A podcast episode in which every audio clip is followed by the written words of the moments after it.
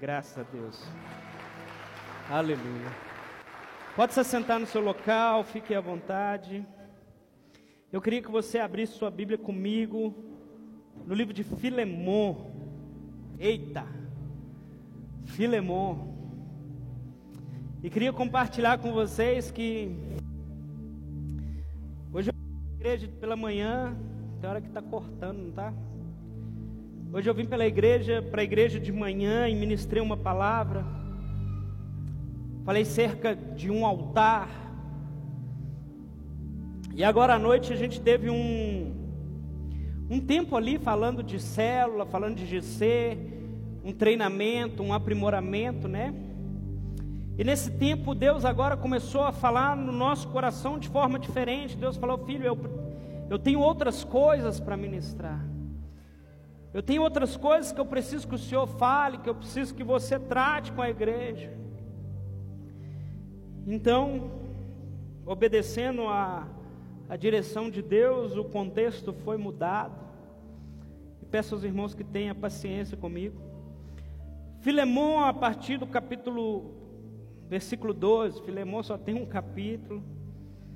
Todo mundo achou? Quem achou diz amém. Filemão, versículo 12. Está escrito assim: Eu te envio de volta, em pessoa, quero dizer, o meu próprio coração. Eu queria conservá-lo comigo mesmo para em teu lugar me servir nas algemas que carrego por causa do Evangelho.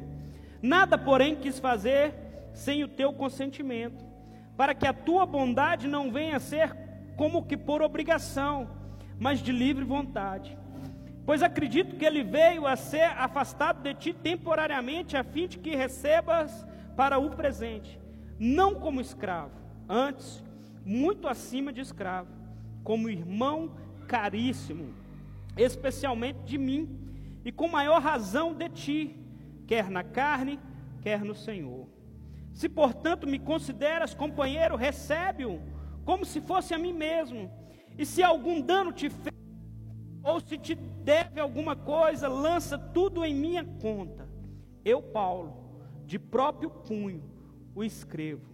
Eu pagarei, para não te, para não te alegar que também tu me deves até a ti mesmo. Sim, irmão, que eu receba de ti no Senhor este benefício. Reanima-me o coração em Cristo Certo como estou de tua obediência, eu te escrevo sabendo que fará mais do que estou pedindo. E ao mesmo tempo prepara-me também pousada, pois espero que por vossas orações vos sereis restituído. Salda-te, Efratás, prisioneiro comigo em Cristo. Marcos, Aristarco, Demas e Lucas, meus cooperadores. A graça do Senhor Jesus Cristo seja com vosso Espírito. Essa carta é uma carta talvez tão pouco lida, tão pouco falada. E essa carta o apóstolo Paulo escreve ainda preso, epístola de Paulo a Filemon.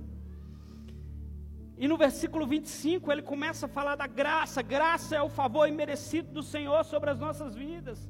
Graça é aquilo que eu não consigo fazer com capacidade própria, mas o Senhor me capacita, me conduz. Por meio dele obtemos perdão dos nossos pecados e recebemos a vida eterna.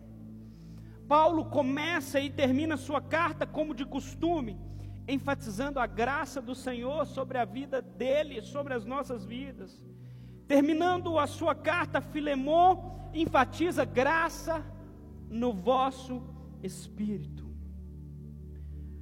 O nosso espírito ligado ao Espírito Santo é o, é o que nos mantém em comunhão com o Pai, é o que nos dá condição de caminhar. O nosso espírito em comunhão ao Espírito do Pai é o que nos dá entendimento de quem nós somos e de quem Deus é. As nossas atitudes, as nossas ações, o nosso coração, a nossa forma de viver está totalmente ligado àquilo que nós entendemos de quem Deus é e de quem que nós somos. E a colocação de Paulo não é por acaso, mas sim o motivo do qual ele escreveu a sua carta. de não só lembrar de Filemão como alguém importante na vida da igreja, cuidando dos irmãos, sendo eficiente nos irmãos, mas pelo fato que havia acontecido algo que envolvia um dos seus servos, Onésimo, que nos leva a entender que num período anterior, Onésimo tinha lesado Filemão, tinha acontecido um furto e consequência desse furto, Onésimo tinha fugido. Onésimo foge e é preso, é pego pela lei romana, e na lei romana, o que Onésimo merecia era morte. E aí então ele encontra com Paulo. Paulo prega o evangelho para Onésimo, Onésimo se converte ao cristianismo por intermédio do apóstolo Paulo.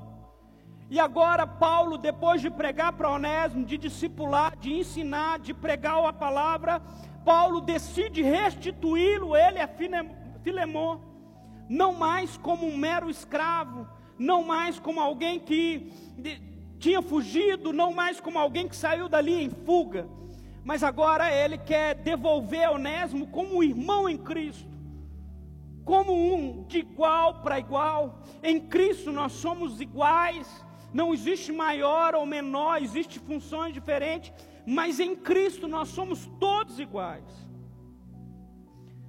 O que Paulo está querendo dizer, em outras palavras, o que Paulo está dizendo é: Filemão, eu estou te chamando, eu estou te convidando para que você possa liberar perdão, para que você possa perdoar Onésimo e receber de volta aquele que outrora havia te lesado, te prejudicado.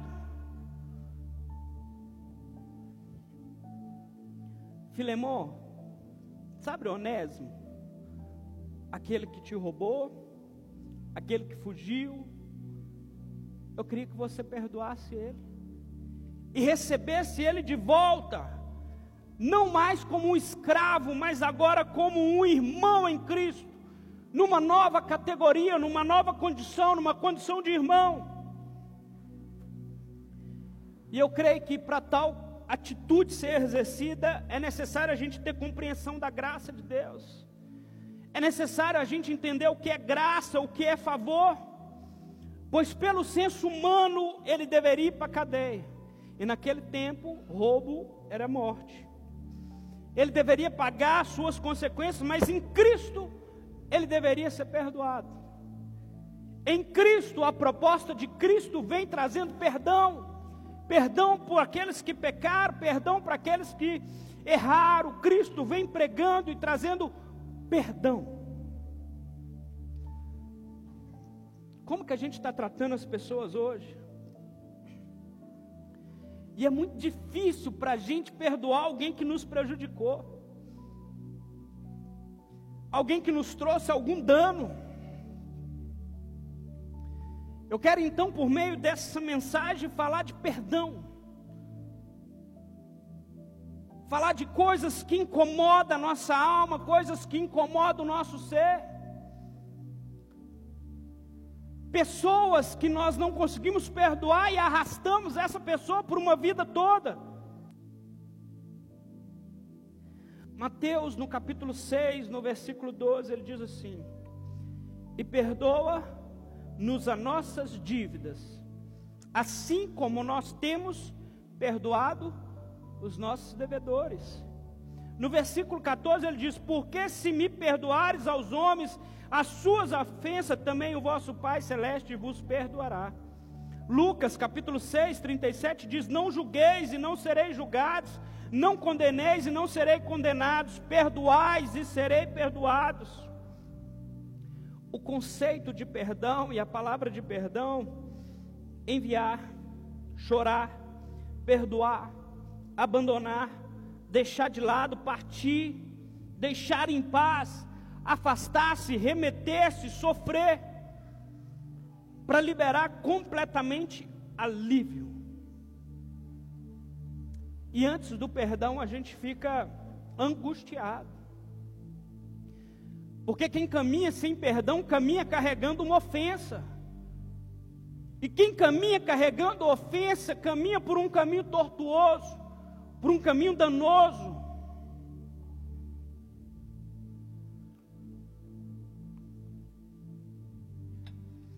E é muito interessante que nós fazemos muita oração do Pai Nosso, talvez até de forma religiosa.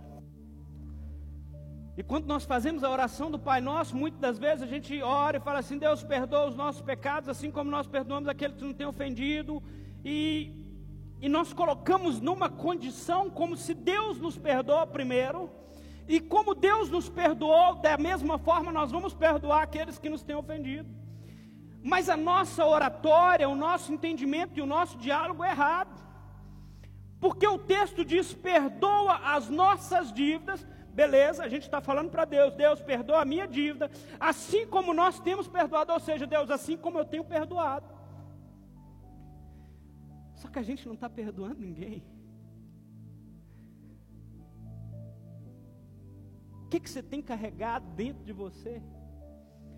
Talvez quantas ofensas você não tem carregado, pessoas que te feriu, pessoas que te machucaram.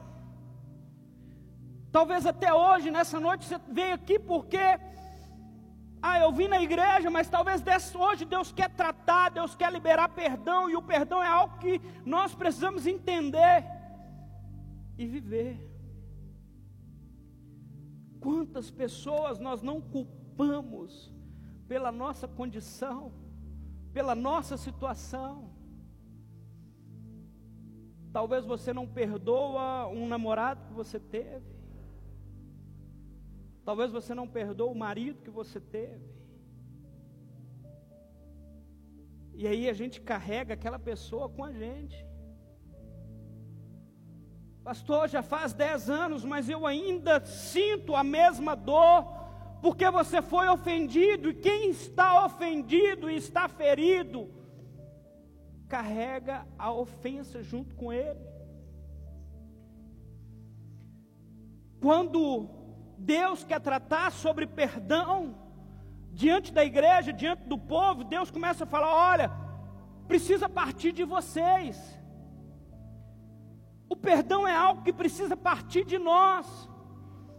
Muitas das vezes nós queremos que Deus, Deus nos me perdoa, Deus traga em mim um sentimento de perdão para que eu consiga perdoar o outro. Mas o texto diz que nós primeiros tomamos a iniciativa de perdoar aquele que nos ofendeu, e consecutivamente as nossas ofensas diante de Deus serão perdoadas. O perdão é a grande mensagem do cristianismo. A confissão cristã, o Evangelho é a única mensagem ou a única religião que prega o perdão. Cristo está dizendo: olha, é possível perdoar, é possível perdoar aquele que te ofendeu, aquele que te rejeitou, é possível perdoar aquele que te feriu. Deus é onisciente. Deus sabe de tudo, sabe de todos, em todo tempo, o tempo todo, sem precisar perguntar nada a ninguém. Deus sabe de todas as coisas. E sendo Deus já onisciente, sendo Deus sabedor de todas as coisas, Deus já sabia que o homem ia pecar. Deus já sabia que o homem ia errar. Então o perdão já existia antes do homem. Perdão é algo que já existia antes do homem, perdão não é contrário de justiça. Nós confundimos muito esse sentimento dentro de nós, porque quando estamos ofendidos, olhamos para quem nos ofendeu e esperamos justiça. E nós achamos que o perdão é quando a justiça for feita, quando algo de ruim talvez foi imputado sobre aquela pessoa que nos ofendeu, nós dizemos assim: agora eu perdoo, mas isso não é, isso é vingança, isso é um sentimento de vingança. O contrário de justiça é vingança, o contrário de perdão, na verdade. E por que, que a gente está carregando esse sentimento? Nós somos a geração com maior índice de depressão, suicídio. Somos a geração que mais se sente magoada, mais se sente ofendido diante das situações. E por que, que nós estamos vivendo assim? Por que, que a gente vive assim? Porque não temos capacidade de liberar perdão para quem nos ofendeu. Somos uma geração ofendida. E uma geração ofendida não pode se relacionar com um Deus que apregoa o perdão. Para um Deus que perdoou, que o alvo do Evangelho, o cerne do Evangelho é a cruz, e o que, que a cruz está dizendo? Que eu recebo o pecado do povo e eu os perdoo, eles se tornam perdoados. E aí a gente quer se relacionar com Deus sem liberar perdão. A gente quer se relacionar com Deus sem entender que Ele tem a capacidade de nos perdoar. E aí a gente começa a carregar aquilo dentro de nós. E aí a gente começa a somatizar. Aí a gente começa a ter ataque de ansiedade. A gente começa a ter crise de pânico. A gente começa a entrar num processo depressivo porque estamos caminhando com a ofensa. Estamos caminhando com aquele que nos ofendeu o tempo todo. Ei! Imagine, conjecturando. É como se o Daniel, vem cá, Daniel, fica em pé, vou te usar. O Daniel me ofendeu, me machucou. E em vez de eu liberar perdão, porque quando eu libero perdão, eu alivio, eu libero a pessoa, é como se eu carregasse o Daniel para onde que eu fosse, aonde que eu vou, eu estou com o Daniel.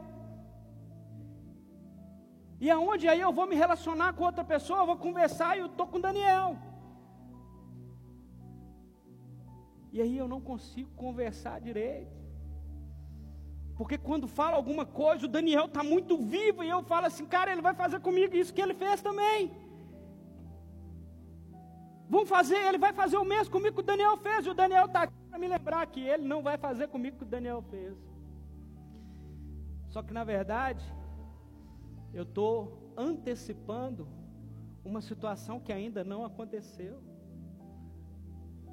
Eu estou pré-julgando algo que não aconteceu. E aí, a minha ótica é como se fosse assim: a minha ótica é por trás do Daniel. O Daniel atrapalha, a falta de perdão atrapalha eu enxergar de fato com a ótica de Cristo.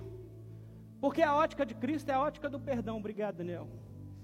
A ótica de Cristo é a ótica do perdão é a ótica que eu me relaciono, e por mais que talvez o Daniel me feriu lá atrás, o nosso relacionamento não está pautado no que o Daniel fez, porque eu liberei. E quando eu liberei, eu não carrego ele mais. A gente vai carregando. E aí, hoje eu carrego o Daniel, vem cá, de novo. Aí daqui a pouco eu carrego a Anne, porque a Anne também me machucou. Aí daqui a pouco eu pego mais alguém para carregar, e daqui a pouco não sou eu mais são a ótica deles sobre a minha vida. Amém. Se seu pai te machucou, não quer dizer que outras pessoas vão fazer. Se o seu marido te traiu, se o seu marido te bateu, não quer dizer que outras pessoas farão. Se você foi magoado, se pessoas não acreditaram em você, na sua capacidade de mudar, de transformação, Cristo acredita que você é, perdoa essas pessoas e mude. Não carregue palavras que foram liberadas sobre a sua vida, não carregue pessoas que não têm necessidade, eles não são autoridade sobre a sua vida. Não carregue o que não tem necessidade de ser carregado. E aí, essa geração ferida, machucada, vai se relacionar. Um pingando sangue de um lado e o outro pingando do outro. E eles querem se relacionar. Porque o ser humano quer se relacionar, é algo natural, é biológico, fisiológico. Só que esse tem uma carga porque ele foi ofendido. E esse também tem uma carga que ele foi ofendido. E esse não liberou o perdão, então ele continua carregando aquilo que fizeram com ele, e esse também não. E aí os dois decidem se relacionar. E aí, quando eles decidem se relacionar, esse faz alguma coisa, esse acha, olha, vai fazer aquilo que o outro fez comigo. Estão cheios de pré-julgamentos, de impressões sobre a vida do outro, não libertam.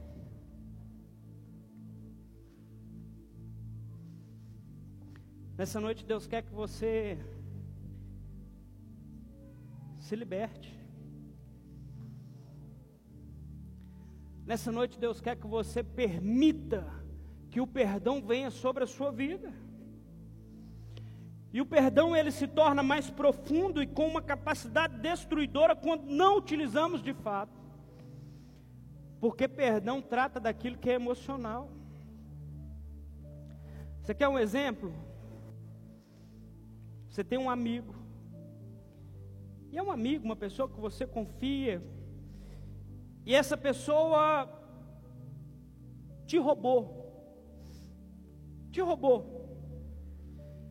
E você pode chamar a polícia. Você pode ser ressarcido financeiramente pelo roubo. Você talvez, quem sabe, pode ser até indenizado pelo roubo, por danos morais. Você foi ressarcido financeiramente. Financeiramente não houve nenhum prejuízo diante disso. Mas e a questão emocional? Questão que você confiava na pessoa, quem irá ressarcir isso? Questão que você confiava, que você acreditava. Como que a gente indeniza isso?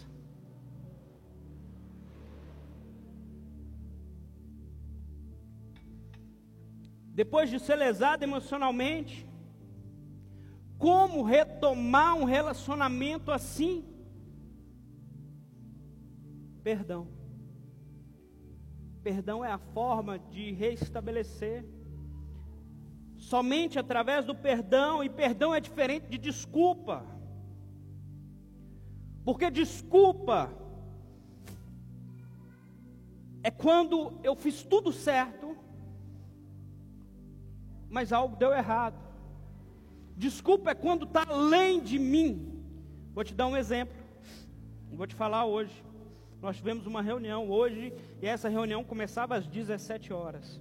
E você se arrumou, se programou, saiu cedo de casa, mas porventura talvez tinha um trânsito aqui nessa Avenida Nacional que você não conseguiu chegar na igreja, você saiu de casa 4h40, mas você não conseguiu. E aí nesse caso a gente pede desculpa, porque eu tive compromisso diante da situação, mas o trânsito veio e surgiu algo inesperado a gente pede desculpa. Mas quando a reunião estava marcada 5 horas e 10 para 5, eu fui tomar banho, me arrumar. E eu cheguei aqui 5 e 15, 5 e 20, 5 e meia, seja qual horário for. Aí eu não peço desculpa. Aí eu peço perdão.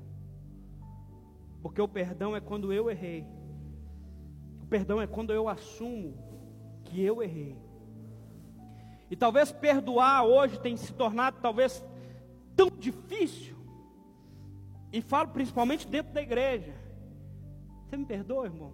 Você me perdoa, irmão? Cara, nós banalizamos o negócio. Nós pegamos o perdão e agimos como se fosse de qualquer forma. Agora tudo é motivo de perdão e aí o Senhor nos ordena perdoar. E aí se o Senhor nos ordena perdoar, eu ajo de malícia porque já sei que o perdão é uma característica do cristão.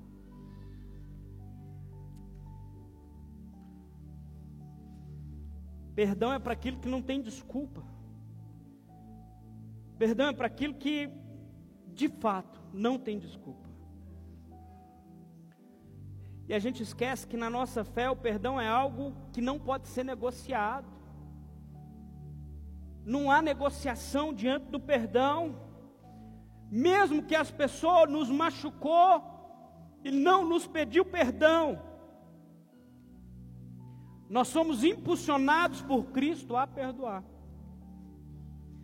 Hoje eu ouvi um testemunho mais cedo de uma pessoa que ele decidiu perdoar.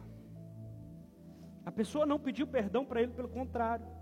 A pessoa ainda teve a capacidade de liberar uma palavra que talvez de mais afronta ainda. E aquilo que se esperava, talvez, de um homem natural, que era dizer: Olha, é, então você e. Essa pessoa falou: Não, eu, eu te perdoo. Eu te amo em Cristo Jesus e eu decidi me te perdoar. E aí, sabe o que, que ele está fazendo? Ele está pegando essa pessoa e falando: Cara, eu não te carrego mais. Talvez te carreguei por muitos anos da minha vida. Talvez caminhei com você por muito tempo, mas hoje eu te deixo aqui. Talvez você já foi abusado, abusada. Difícil, né, falar isso, mas talvez isso seja uma realidade para você. Talvez você já foi lesado e não abusado somente talvez a termos sexuais, talvez você foi lesado por pessoas que você confiou. E talvez hoje seja o dia de deixar essas pessoas e parar de carregar essas pessoas. A mágoa, o ressentimento, eles abrem porta para que o ódio, a vingança, a justiça própria entrem na nossa vida e começa a ditar a forma como nós vivemos.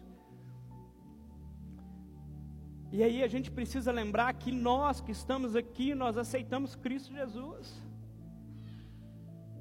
E que o evangelho que Cristo veio pregar foi um evangelho de arrependimento. O evangelho de arrependimento é dizer, olha, se arrepende dos seus atos pecaminosos, se arrependa da vida que você leva e agora decida viver uma vida com Cristo. O arrependimento também é, é, é, uma forma de dizer: Senhor, eu peço perdão pelos meus pecados e decido viver uma nova vida. E é necessário que a gente libere perdão para que essas pessoas não caminhem mais conosco. Talvez toda noite, quando você se deita, você se deita carregando a ofensa junto com você. A falta de perdão, ela compromete todo um propósito de vida. A falta de perdão desqualifica a graça de Deus sobre as nossas vidas. Filemão estava sendo importante na vida da igreja. Filemão estava consolando os irmãos. Paulo ainda fala: Olha, a minha vontade era que ele ficasse comigo. Mas era necessário agora que Filemão resolvesse tal situação. Era necessário que quando Onésimo chegasse lá, Filemão, agora eu preciso liberar perdão para você. A falta de perdão poderia prejudicar um propósito maior de Deus. Paulo sabia muito bem a importância de perdão, e ele tinha autoridade para ensinar sobre isso. Gente, imagina Paulo pregando sobre perdão. Aquele que, enquanto Saulo de Tarso perseguiu, mandou prender. Imagina Paulo, no meio dos apóstolos, ali no meio da igreja, aquele cara que consentiu em apedrejar Estevão. Só tinha uma forma de Paulo se assentar junto com os outros apóstolos, junto com a igreja daquele tempo. O perdão precisava operar naquele local. Eu conheço uma pessoa aqui do bairro que ela teve um irmão assassinado. E um dia lá no São Joaquim, o assassino do irmão dela estava lá no culto. E ela teve de olhar para ele e entender que o Evangelho é perdão. Entender que a igreja precisa responder e perdoar. Como se lida com uma coisa como essa, só com Cristo, só com perdão? Talvez o pessoal olhava para Saulo quando passava, falava assim: esse cara mandou matar um bocado, como que esse cara está aqui? Só o perdão pode nos unir, nos reconciliar diante de Cristo. O perdão foi fundamental para a vida do Paulo. E infelizmente nós temos tantas pessoas ficando à beira do caminho, por serem refém de mágoas, de ressentimentos. Pessoas que deixaram as mágoas, decepções frustrar e apagar o brilho da vida. Pessoas que deixaram a ofensa se tornar maior do que o propósito. Pessoas que deixaram com aquilo, que, com que essa mágoa se tornasse tão grande que elas estão caminhando, mas estão mancando deixando que a, a falta de perdão apague o brilho da salvação. Casais que estão passando por tanta dificuldade porque não liberam perdão, não libera perdão para o outro, famílias que estão sendo destruídas pela falta de perdão. Pastor, mas lá atrás ele não me deu um pedaço de carne. Irmãos que brigaram não sei quantos anos atrás e continuam sem se falar. Talvez você tenha uma situação de litígio com alguém, com seu pai, com seu irmão, com sua sogra, com seus parentes. Mas nessa noite é noite de perdão. Pastor, ele errou comigo, perdoa. Ela errou comigo, perdoa. Filhos que não perdoam os seus pais. Quantos filhos nós temos que no fundo, no fundo, não sente um amor profundo, pelo contrário, sente uma mágoa tão grande pelos seus pais. Sente uma mágoa porque o pai talvez foi um pai abusivo, talvez o pai foi um pai grosseiro, talvez foi um pai espancador. Talvez você está caminhando com isso. E a falta de perdão, ela gera algo terrível nas pessoas raiz de amargura. Faz com que o sentimento morra dentro da pessoa. Gente, uma pessoa amargurada é uma pessoa que não tem brilho. É uma pessoa que não consegue, ela está o tempo todo com a chave puxada. O mecanismo de defesa está armado o tempo todo porque ela acha que qualquer momento alguém vai lesar ela de novo. Uma pessoa amargurada, ela não tem o prazer que o Evangelho pode oferecer. Enxerga a vida do modo de Deus. A gente precisa aprender algumas coisas com o apóstolo Paulo diante disso. E uma delas é enxergar a vida do modo de Deus. Paulo tinha tudo para dizer que estava preso por Roma. Paulo poderia afirmar que era prisioneiro não de Cristo, ou seja, foram os romanos que me prenderam, foram os romanos que me carceraram. Mas Paulo ele diz que estava vivendo a vontade de Deus. O que contribuiu para não guardar mais de Roma? Ele estava dizendo: Olha, eu sou prisioneiro de Cristo. Eu sou prisioneiro de Cristo. Não espere das pessoas aquilo que elas não têm para te oferecer. A gente, vocês sabem o que é frustração? Frustração é quando a gente cria uma expectativa em cima de alguém. E toda vez que a gente cria uma expectativa, nós criamos uma expectativa em cima do outro, dentro dos nossos conceitos, esperando que o outro haja ou responda da forma que eu quero. De tantas pessoas que Paulo esteve em contato, somente nessa carta foi citada a Fia, Arquipo como companheiros de luta. E aí no final ele fala de Lucas e tá em meio a tantas dificuldades. Paulo, um cara que pregou o evangelho para tantas pessoas. Final da sua vida, Lucas, que ainda caminhou com ele até o final. Ele escreve uma, uma carta para Timóteo e ele fala: Olha, meu filho amado na fé, não demora a vir comigo, não. Não demora a vir ter comigo, e quando vier, traga minha capa e os meus livros. Não espere das pessoas aquilo que elas não podem oferecer para você. Não espere mais, não espere além daquilo que elas podem. Entenda. Tudo que você for fazer, faça para o Senhor e não aos homens. Paulo elogia Filemão, Filemão foi elogiado por estar servindo ao Senhor. E assim nós devemos ser achados diante de Cristo como aqueles que servem ao Senhor e não aos homens. Quantas pessoas não fazem para receber a glória, a glória para si, o reconhecimento dos homens? Se hoje a gente tivesse a oportunidade de receber uma carta de Paulo, quais seriam os elogios que Paulo diria ao seu respeito? Será que Paulo poderia dizer: olha, Fulano é muito amado, tem servido ao Senhor? Talvez sua família só está de pé hoje porque um dia você decidiu perdoar. Elogio dos homens é bom, ajuda, mas não aprova. O elogio que aprova é o do Senhor, ele vem de Deus. Não adianta ter elogio da terra se não houver aprovação do céu.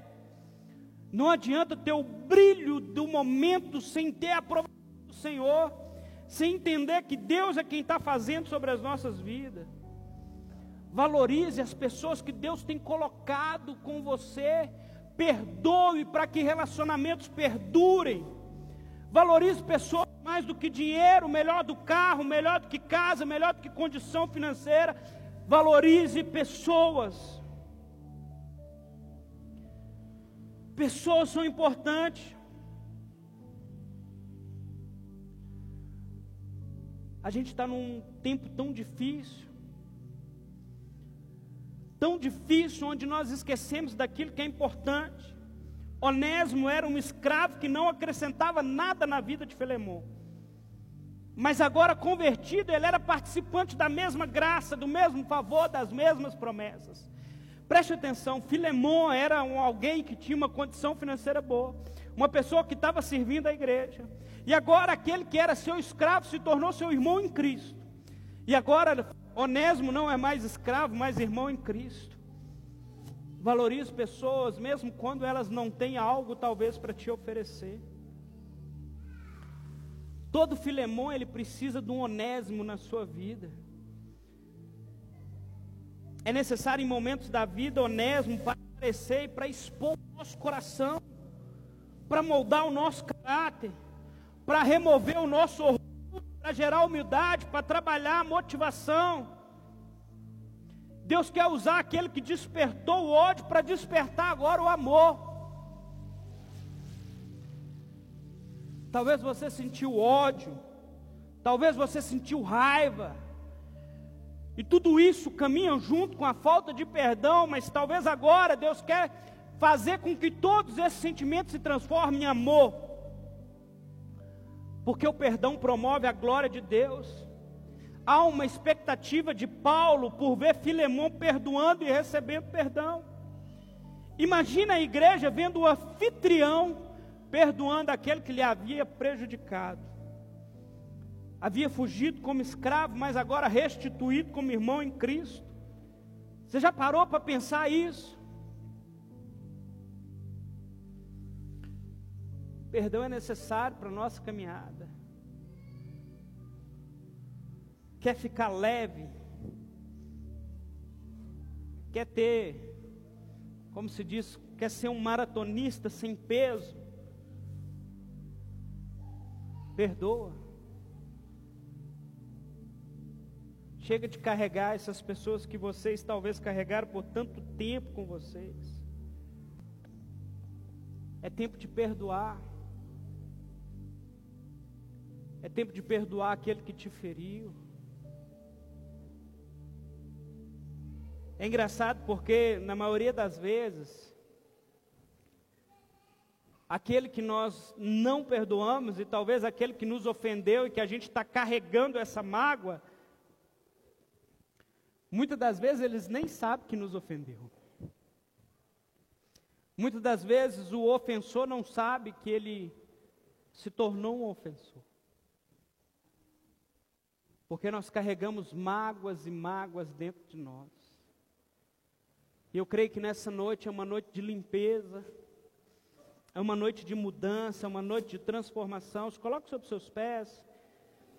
Eu quero orar sobre a sua vida, eles vão cantar um louvor. Talvez seja a noite de você, esposa, liberar perdão para o seu marido. Talvez seja a noite de você liberar perdão para aquele que te ofendeu, para aquele que te magoou, para aquele que te machucou. E eu creio que Deus quer falar sobre isso nessa noite. Então feche teus olhos. Deixa o Senhor ministrar no seu coração.